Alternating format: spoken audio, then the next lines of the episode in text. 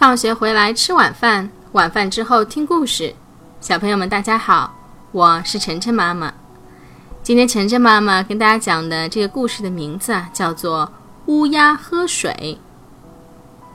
天已经很久没下雨了，太阳像个大火球一样烘烤着大地，农田干裂了，河水干涸了，草也变得枯黄了。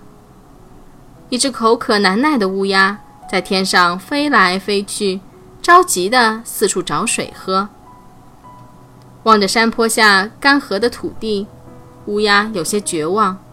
他想：难道我要被渴死吗？不行！乌鸦对自己说：“我一定要找到水喝。”乌鸦抬头向远处望，突然发现了一口井。乌鸦围着井转了一圈。突然，一个玻璃瓶出现在他的眼前，瓶子里居然还装着半瓶水呢。乌鸦心里一阵兴奋，他把嘴伸进瓶里，可是水太浅，他怎么喝也喝不着。毫无办法的乌鸦只能站在瓶口上发呆。这时，地上的小石子引起了他的注意，他想。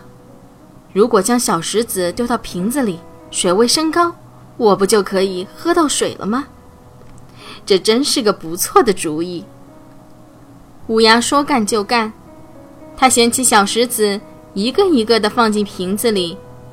慢慢的，水位升高了。乌鸦捡差不多了，便把嘴伸到瓶口，它终于喝到水啦。乌鸦觉得这是它喝过的。最清甜的水了，小朋友们，你们也可以去做一下这个实验，去找一个小的玻璃瓶，里面啊装上半瓶水，然后再去找些小石子，把小石子一颗颗放进去，看看水位是不是如故事里讲的一样，会慢慢的升高。好了，谢谢大家收听今天的节目，每周一到周五晚上七点，晨晨妈妈准时来给大家讲故事。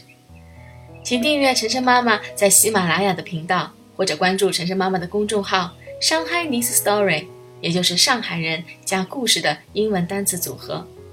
今天的节目就到这里了，再见。